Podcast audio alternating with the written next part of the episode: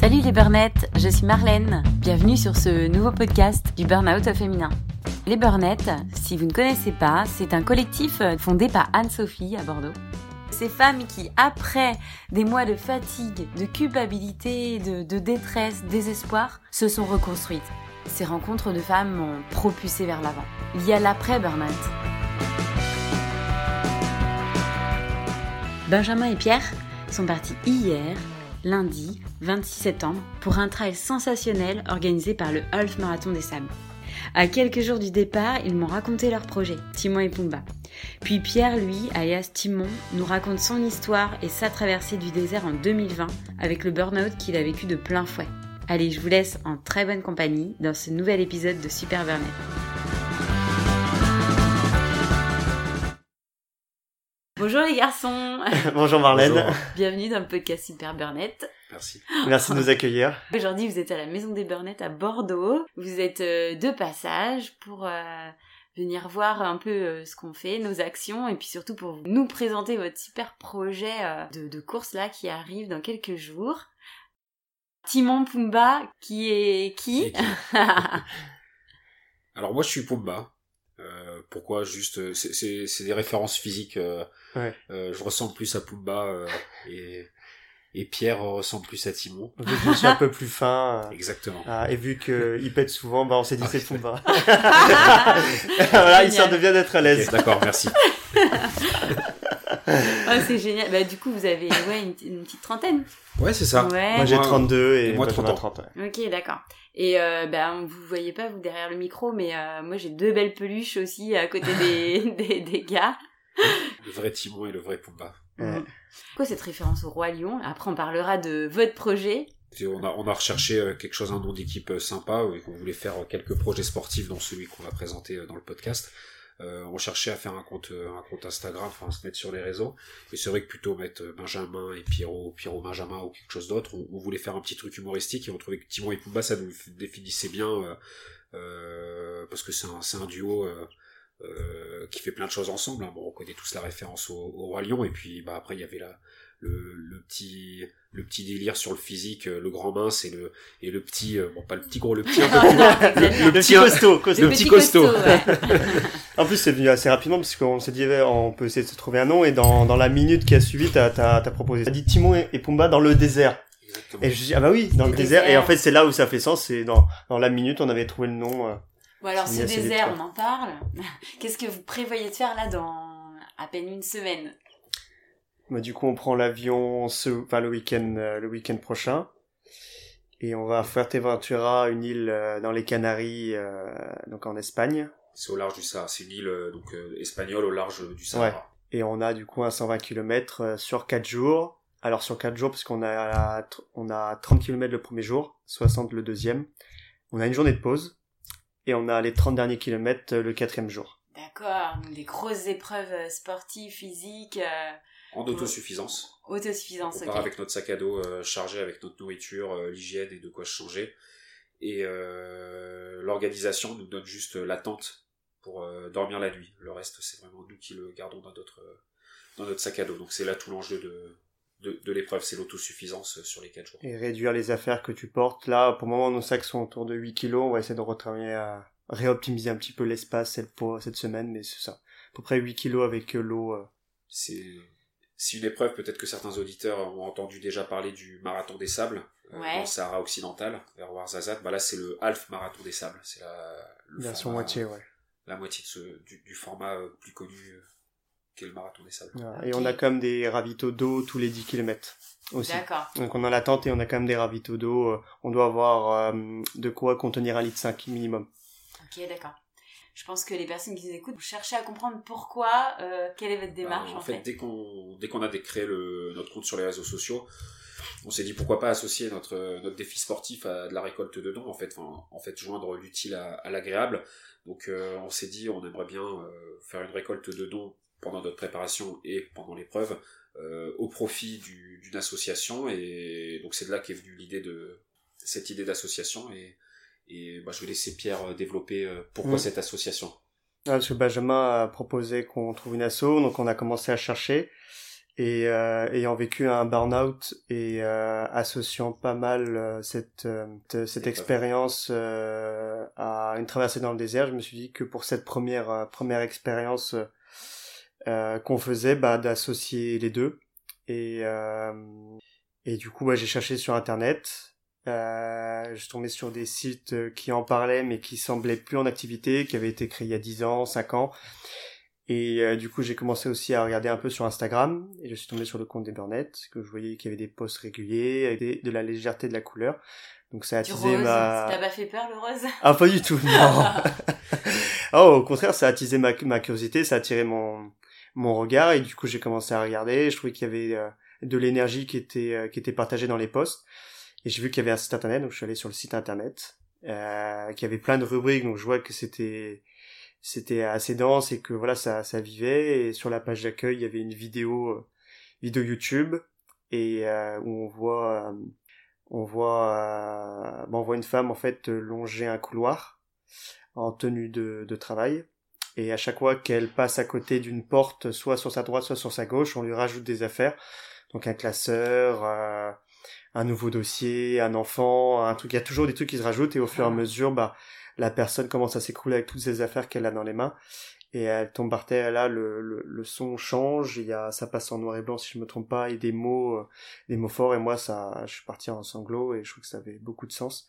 Et là, je me suis dit, à ce moment-là, c'est bon, c'est, c'est l'assaut qu'il nous faut. J'ai prévenu Benjamin, et dans la foulée, on a envoyé un mail pour demander euh, si on pouvait associer notre, euh, notre performance euh, sportive euh, bah, à l'assaut Elburn, derrière les Burnettes. C'est des petites choses, enfin même des grandes choses comme ça qui viennent vraiment booster, confirmer notre motivation à toujours aller plus loin, plus haut, d'aider. Et c'est génial de voir qu'il y a des personnes qui s'ajoutent pour ben, contribuer à ça et, et soutenir la cause en fait. Ouais. Mm. T'as fait le lien avec euh, la traversée du désert. Ouais, L'image, je trouve que c'était, euh, c'était assez évocateur. euh.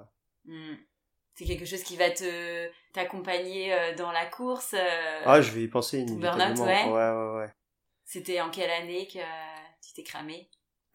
C'est bah, l'été, enfin ça a commencé l'été dernier et où les conditions de travail commençaient à se dégrader et et ça a duré des mois, des mois où euh, je, je tenais à l'adrénaline et puis après euh, après ça commençait à, à éclater en, en début d'année euh, après euh, les vacances euh, les vacances de Noël Hmm.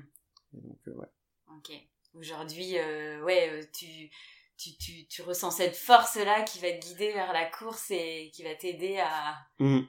à accomplir votre défi. Exactement. c'est certainement plus facile d'aller Oui, au bout de, de ces challenges. équipe. Ouais, du coup, le, le faire à deux, ça, ça nous a tout de suite motivés parce que euh, on voulait vivre euh, chacun des expériences un peu comme ça. Et en fait, en en parlant, on s'est rendu compte bah, que on était carrément motivés. Vous connaissiez au moment du burn-out de Pierre Il était à l'étranger à ce moment, enfin à l'étranger, il était dans les îles à ce moment-là. Ouais, mais on était en école d'ingé il y a... Oui, on se dit ça avant. Ouais, depuis presque dix ans. euh, Ça fait ouais, même neuf. 10 ans qu'on se connaît. Ouais, vous êtes Ouais. des potes euh, de longue date. Mais, Toi, euh, Pierre, tu voyageais, du coup, tu faisais quoi dans ton ancienne vie euh, Ah, avant, j'étais dans le BTP muté euh, assez régulièrement, tous les 3-4 ans, et parfois sur des, des plus courtes périodes. Donc j'ai fait 6 agences, 6-7 agences de, dans, dans les transports publics, et la dernière agence était dans Martinique. D'accord. Et j'y suis arrivé en novembre 2019 et euh, au bout de deux trois mois, je savais que j'avais envie de faire autre chose, par attirance de vouloir faire un, bah, d'essayer l'entrepreneuriat et euh, travailler sur internet, tout en voyageant, etc. Ça me faisait rêver. Et ça, ça, ça avait du sens. C'est, ça répondait à ma soif de curiosité. Parce que mon, mon travail était vachement prenant. Je travaillais 70 heures par semaine, mais Wow. mais c'était, j'étais passionné. Mais en fait, mon travail était le sens. euh, de mon attention pendant 5-6 ans, mais Mm. je kiffais, enfin j'adorais mon travail, c'est un métier très social, où t'as des, bah, des réunions sur le terrain, enfin t'as tout le temps du, du contact humain. Et moi ça me prenait par l'adrénaline et j'avais un sentiment d'accomplissement, de, termes d'organisation, de connaissance de soi que je trouvais euh, vachement valorisant dans ce métier. Mais qu'à un moment, je me suis dit que ça m'accaparait trop d'esprit et les limites que je pouvais essayer de poser dans le travail, euh, même lorsque tu travailles de mieux en mieux, mais en fait, on t'en donnait tout simplement plus. Hmm. Et, euh, et je me suis dit que j'avais besoin de ouais d'essayer une autre expérience. Et euh, Et je suis parti dans l'état d'esprit de même pas demander une rupture conventionnelle, parce que j'avais appris qu'il y avait une loi qui était passée en 2019 euh, qui permettait de démissionner et euh, d'avoir les allocations chômage Ouais. ou autre aide euh, en ayant euh, 50 CDI et en faisant valider un, un dossier auprès de l'État. Et donc euh, je les ai prévenus que j'allais partir en mai 2020 et moi j'avais mes 50 CDI à partir de novembre. Du coup, je leur ai dit, bah, je pars dans un an. Ça me permettait euh, de finir mes chantiers, parce que j'avais vraiment envie de finir mes chantiers aussi. C'était, euh, ouais, j'étais fier des chantiers que j'avais, j'étais content. Et, euh, et je me suis dit, bon, je vais travailler en parallèle. Du coup, je travaillais 70 heures la semaine, et après, je travaillais une vingtaine d'heures sur ma reconversion. Sur ton projet d'entrepreneuriat. C'est ça. Donc là, ça commençait déjà à faire, à faire beaucoup, mais tant que les, tant que ça se passait bien au travail, il n'y avait pas de sujet. Et puis, ça, à un moment donné, ça a commencé à, à se dégrader parce que euh, la boîte avait beaucoup, beaucoup de, a eu un pic d'activité. Parce qu'en en Martinique, les, les, les périodes étaient assez cycliques. Et en fait, à un moment donné, on a eu plein de chantiers d'un coup. Donc, j'ai posé les limites parce que je savais que ça allait être trop. Parce que j'a- j'avais pu déjà euh, les frôler, les toucher euh, quelques années avant. Et, euh, et donc au début j'ai dit non, deux fois, trois fois, quatre fois, et puis après, à un moment donné, j'ai lâché, j'ai dit ok bon on va on va tourner comme ça, je vais peut-être apprendre une nouvelle chose, à savoir euh, tourner en dégradé et être un peu moins sensible à la qualité du travail que je fais, euh, parce que là c'est de l'urgence qu'il faut faire, etc. Donc je me suis dit naïvement à un moment donné, j'ai renoncé, je me suis dit bon, allez je vais m'adapter.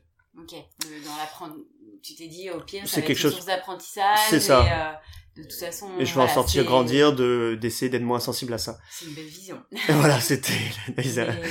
voilà un peu optimiste euh, naïf et un peu de après en disant oui après après plusieurs euh, plusieurs fois où... Un peu de lutte quand même. Enfin, j'imagine. Ah voilà, ouais, je- l'organisation qui faisait que tu ne pouvais pas maintenir euh, ta limite. euh. ouais mais malgré ça je répétais je répétais constamment Ouais, que ça, ça. valait pas le faire ça valait Ouais. pas le faire et et, et du coup je me suis oh, bah les mois ont passé j'ai tenu à l'adrénaline jusqu'en fin d'année jusqu'en décembre.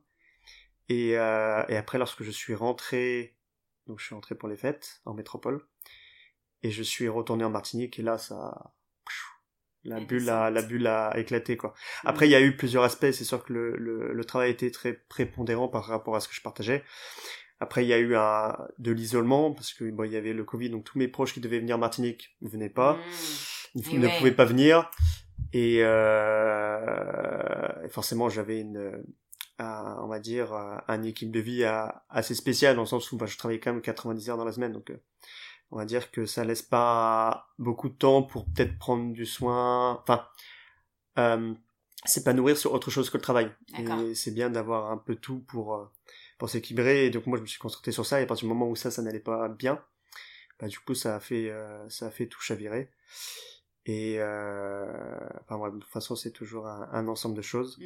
et donc en janvier là j'ai euh, après avoir échangé avec des amis et après avoir revu ma perception de l'arrêt d'un arrêt arrêt, arrêt de travail bah, j'ai accepté d'être en arrêt pendant un mois En Martinique? en Martinique alors, euh, je sais plus si c'est la première ou la deuxième. Euh, non, c'était la deuxième. En fait, donc j'ai été en arrêt pendant un mois, euh, accompagné par une psychologue. euh, J'ai repris des bouquins, etc. Elle m'a recommandé de rester en arrêt un peu plus longtemps, mais moi j'avais toute mon organisation dans ma tête. Je savais que j'étais en telle phase de chantier qu'il fallait vraiment que je revienne dans un mois. donc revenu un peu vite et Lâche après, euh, ouais. Ouais. Ok. Et puis ça, donc au début ça allait un peu mieux, mais je sentais que j'étais clairement encore euh, très fragile. Et en, enfin après ça commençait vraiment à, à être compliqué. J'ai évoqué l'idée que je voulais partir plus tôt que prévu finalement. Euh, j'ai remis, remis ma démission à un moment donné pour, euh, avec un préavis d'un mois en leur demandant euh, d'accepter euh, bah, de me faire partir plus tôt euh, vu que j'avais prévenu euh, un an avant Oui. en mai parce que là j'étais vraiment à, à la limite et et euh, au final euh, ils me l'ont rendu le soir même on a eu des échanges euh, il y avait tout un contexte parce que la boîte était en en, en plan social un tiers des gens étaient amenés à partir et en mai vu que ça allait vraiment pas euh, avec les idées noires, etc. Ça avait déjà commencé en janvier, mais là ça devenait vraiment extrême, très inquiétant. Et du coup, j'ai accepté après avoir échangé avec un ami qui avait déjà eu des antidépresseurs, etc. J'ai accepté cette idée-là. C'est vrai qu'à un moment donné, j'étais borné sur le fait qu'on pouvait euh, tout régler au naturel, etc. Enfin, du coup, je me suis dit, j'ai pas envie de me shooter aux médicaments. Et, et du coup, j'ai essayé les anxiolytiques, j'étais dans un autre univers lunaire. Mes patrons se sont bien rendus compte, et là, à ce moment-là, il y a mon N plus 1 avec qui j'avais des très bonnes relations, euh, et qui a participé au fait que que j'ai tenu aussi longtemps, puisque cette relation qui était quand même euh, très bonne, et on était un peu tous dans le même bateau, et, et ça ça m'a aidé. Bah, il s'est vraiment rendu compte que là on était vraiment dans un même malgré tous mes alertes euh, il pensait que j'avais peut-être besoin d'être rassuré et que c'était ma manière d'exprimer de m'exprimer au travail parce que là j'étais pas arrivé depuis très longtemps dans cette agence. Et là il s'est vraiment rendu compte qu'en fait on était vraiment dans un truc lunaire et que s'il fallait me faire partir enfin en fait il fallait me faire partir le, le plus vite possible. ouais, ouais là il faut sauver en fait. Parce que là j'étais vraiment dans un dans un dans un truc. Et donc les anxiolytiques que j'ai ça a tenu deux jours. Après j'ai essayé les antidépresseurs. Mmh. et là en arrêt pendant une semaine le temps des antidépresseurs, que ça s'installe. Et j'y suis allé le mardi, mardi, mercredi, voir le médecin. Et, euh, et je parlais bah, que moi j'étais ok pour être en arrêt avec les médicaments et que j'étais euh, j'étais prêt à, à, accepter à accepter cette cette période d'une semaine. Mais vraiment pas plus qu'une semaine quoi parce que j'ai vraiment le travail. euh, et elle me dit bah ok vous êtes en arrêt ce soir. Dis quoi? Ah non, je dis là, non, là, là, là, là, on est mardi ou mercredi. Il hein, faut vraiment que je finisse mon travail parce que vraiment, sinon là, on est, on est, on est, pardon le terme, on est dans la merde quoi. Donc faut vraiment euh, que moi je travaille jusqu'à samedi quoi. Je me dit non, monsieur Rempart, c'est pas comme ça que ça fonctionne. Enfin, on se met pas, on programme pas l'arrêt, etc. Et je dis non, là, faut vraiment mon travail, je peux pas le, lâcher comme ça, sinon après ils vont gérer que que des soucis derrière. Donc je dis bah écoutez, je reviendrai vous voir samedi et puis j'ai serré les dents jusqu'à samedi à, encore me ravager, me ravager encore ah, plus. Ouais, t'as continué. Ouais, j'ai continué. je, je, je, je, je, suis accro. Et jusqu'au même. Euh... Bah, j'ai vu le médecin le samedi. J'ai quand même travaillé encore le dimanche et jusqu'au lundi matin pour faire un, un zoom avec mon patron. Non, t'avais pas droit, mais j'avais vraiment besoin que tout se passe le mieux possible. Ouais, de, de maîtriser ton départ. Euh... Ouais, pour qu'il gère pas. Et pas, c'était qu'une semaine. Hmm. Mais euh mais c'est, c'est, c'est fou dans l'état dans lequel on peut se mettre. Euh... Sans se rendre compte, en fait. Ah, on, on, sait que l'agence, euh, hein, l'agence va pas, va pas brûler, on, on sort souvent ce, ce truc-là. L'agence, on sait, mais en fait, on est tellement, euh, en fait, on s'est tellement associé à son, à son travail, on, et moi, je, je, je l'adorais, mon travail. Du coup, c'est vrai que, même sur la fin, sur la fin, je, avec tout ce que j'ai partagé, quand même, sur la fin, j'étais, je partais aussi par dégoût. Hmm.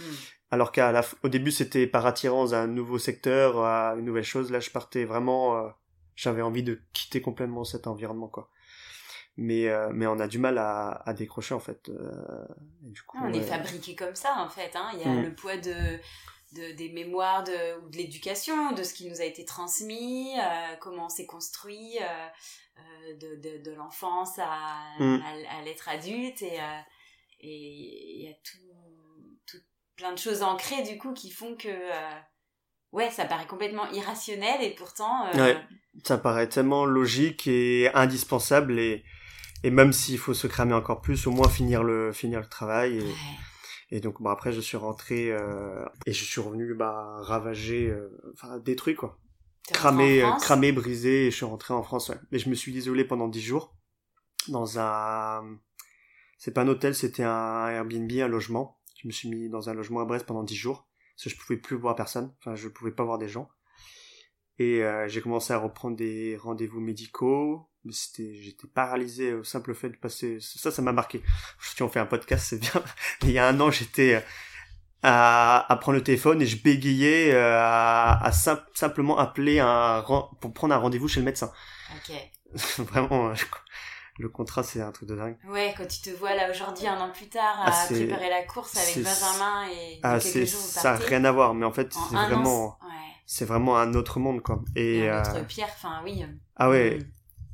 Et du coup tu te reconnais pas dans la manière de de sentir les choses de percevoir les choses de que ce soit les relations le travail la vie le rapport à la vie à... et euh, et du coup bah tu repars avec un bagage de où tu te sens différent et du coup tu, sais même plus trop qui t'es parce que tu te dis ben en fait euh, qui c'est enfin du coup tu, te reconnais pas dans mm. dans plusieurs aspirations dans plusieurs choses et du coup après je me suis allé parti une semaine en, en thalasso mais j'étais comme euh, enfin j'étais euh, ouais, sur stress ouais non, sur stress ça, euh, une petite fleur fragile euh, tu me touches un peu je, je fébrile, ouais ça. fébrile Ouais, c'est ok. c'est le et donc j'ai laissé l'été mais je voyais tout tout était différent la la manière de de percevoir mes amis leur mimique des trucs des choses auxquelles j'étais attentif que je j'étais pas du tout c'est et eux ils voyaient un ils disaient waouh dans un autre monde quoi mais même aujourd'hui, après un an, il y a des choses qui sont enfin, complètement différentes. Euh, Il y a toujours un- quelque chose qui reste, quoi. Enfin, t'es passé en mode survie, quoi. En fait. Ouais. ouais. Ouais, je pense que c'est vraiment le bon terme. Et j'ai essayé mille choses en Martinique. J'étais beaucoup dans le développement personnel euh, depuis la une dépression que j'avais fait en 2017. Et euh, du coup, j'étais très sensible à ça. Et du coup, j'ai euh, essayé tout ce que j'avais appris qui m'avait beaucoup aidé. Mais c'était vraiment en mode pansement. Ouais. Et euh, j'ai même essayé la sophrologie, enfin plein de choses. J'ai réessayé la méditation, mais en fait c'était, ça avait plus la même. euh, En fait, c'est super dur à. Enfin, en fait, c'est. Et puis t'es dans un flot de pensée, Mhm. t'es t'es en surcharge mentale tout le temps, donc en fait. euh, Le simple fait de se rajouter ces habitudes que tu sais qui sont bonnes pour toi, en fait, t'as même plus l'énergie pour, Mhm. t'as envie de, de rien faire, et t'as même limite, t'as envie que ça s'arrête, en fait. Parce qu'en fait, c'est tellement intense que tu, tu veux juste qu'en fait ça on-off, tu veux juste que ça se coupe. Et il y avait des, je me rappelle, je devenais fou, fou. En, en, en avril-mai, les deux trois mois avant de partir, je, j'allais courir à 5 heures du matin, je tapais dans du sable, je criais. je me regardais à l'extérieur. C'est qui ce fou Et j'allais courir, je tapais dans du sable, je gueulais, je devenais fou. Et, et, et, et c'était ma manière d'e- d'extérioriser pour aller au travail. Et, et mais, mais je disais à mon patron, là, ça, ça devient dangereux parce que je, je commence même à avoir un, un, un comportement inapproprié au travail. Je dis là, je suis pas, euh, on a reçu un mail, il me dit ouais, on a reçu un mail assassin, t'es pas parti en réunion cet après-midi. Je dis non, je peux pas. Je dis, je, je, là, je, je, je, je, me vois, je, je, serais, je, serais prêt à, à, à, à être violent, tu vois. Vraiment, j'ai pas envie de le Ouais. voir celui-là. Donc je, je préfère même pas y aller. Parce que là, je vois que je commence à avoir un comportement inapproprié. Il me dit, ok, ah oui, non, mais effectivement, t'as bien fait de pas y aller. c'est très bien, Ah, Pierre. extrême, ouais. Mais euh, et, et en fait, je, je pense que ce qui m'a ce qui m'a vraiment brisé et cramé, c'est cette culpabilité de en fait de pas m'écouter parce que je savais que c'était c'était pas enfin je suis resté en prévenant un an avant etc euh, alors que les conditions de travail se dégradaient que je connaissais mes limites et malgré tout ça j'ai quand même dit oui à un moment donné et du coup je savais que je m'écoutais pas et du coup je culpabilisais de pas m'écouter. Et en fait c'est dans ce dialogue intérieur après c'est un ensemble de choses mais ça a énormément participé parce que du coup je me disais bah j'aurais pu quitter euh, l'entreprise avant. J'ai voulu rester plus longtemps pour partir après bah 10 ans d'études et, et de salariat dans ce secteur d'activité partir avec la grande porte enfin Mhm. avoir une bonne image de, de ma manière de, de partir. Et mais au final euh, bah derrière je m'écoute pas ce qui a peut-être plus de sens et du coup je me disais bah en fait je suis en train de me cramer à faire un métier qui est en train de se dégrader dont les conditions de travail ne me conviennent pas et du coup bah ça a moins de sens et du coup en fait je prends pas de plaisir et en fait du coup je suis en train de de cramer du du temps de cette vie qui est précieuse et du Mhm. coup je bah je culpabilisais et du coup bah, j'étais un bourreau dans ma tête et à me dire mais qu'est-ce que tu fais? Tu fais n'importe quoi et Mhm. Tout en tenant en même temps à l'adrénaline etc et du coup enfin c'est Ouais, des, émotions il contradictoires Deux, euh, deux êtres en un, ouais. c'est ouais. ça du coup tu te tu te brises tout seul quoi Le bouton on, en fait, il s'est rallumé à quel moment? Il est toujours euh, j'appuie toujours dessus mais c'est un travail c'est un travail euh, c'est un travail qui prend du temps Qu'il y a eu un déclic, quelque chose qui, euh, qui a fait que là, là, j'ai envie, quoi. J'ai envie d'avancer, j'ai envie de continuer à vivre, j'ai Mhm. envie de course. Est-ce que c'est le sport Est-ce est-ce qu'il y a une- quelque chose qui t'a redonné espoir?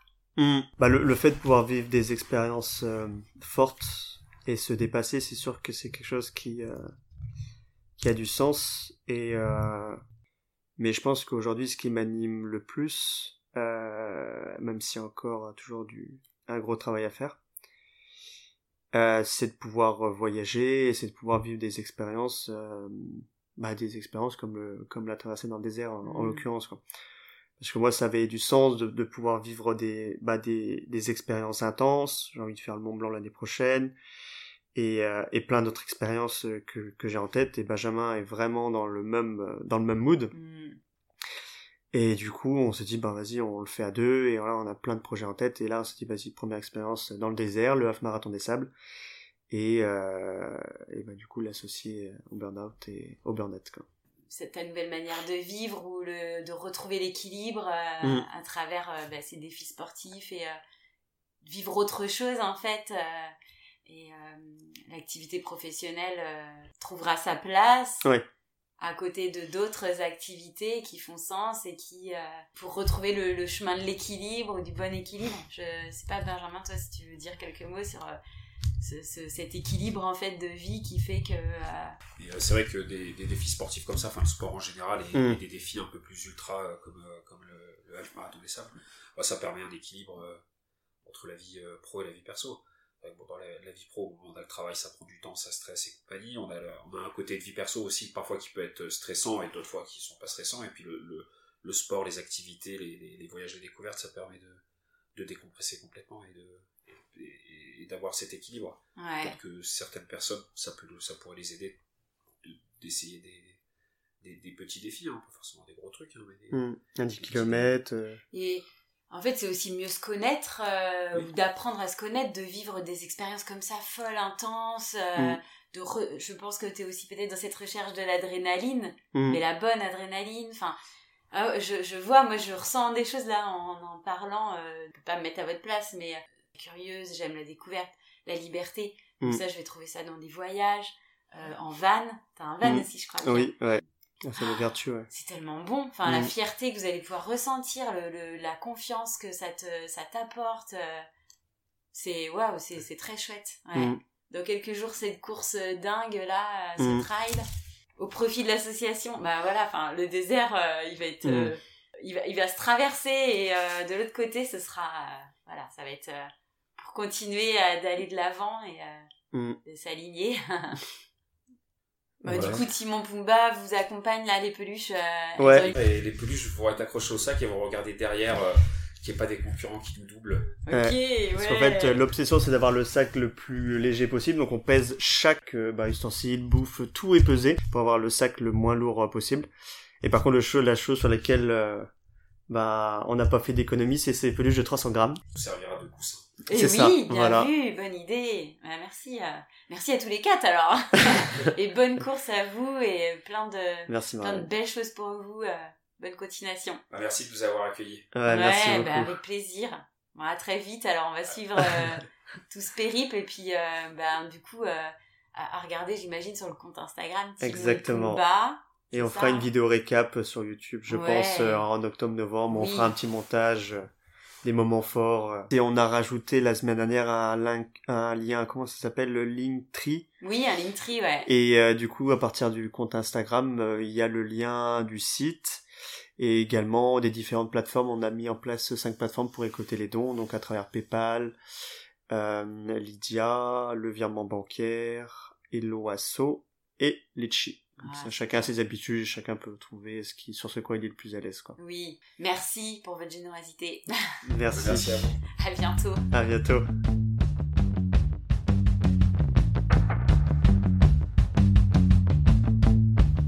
Je vous propose, si vous avez aimé, de nous laisser votre avis, à partager ce podcast tout autour de vous, pour nous aider, nous les burnettes, à lever le tabou sur la question du burn-out. C'est de cette manière-là que nous ferons changer les choses. En savoir davantage sur l'action et les événements de l'association Alburn, connaître la communauté des burnettes, rendez-vous sur les réseaux. À bientôt!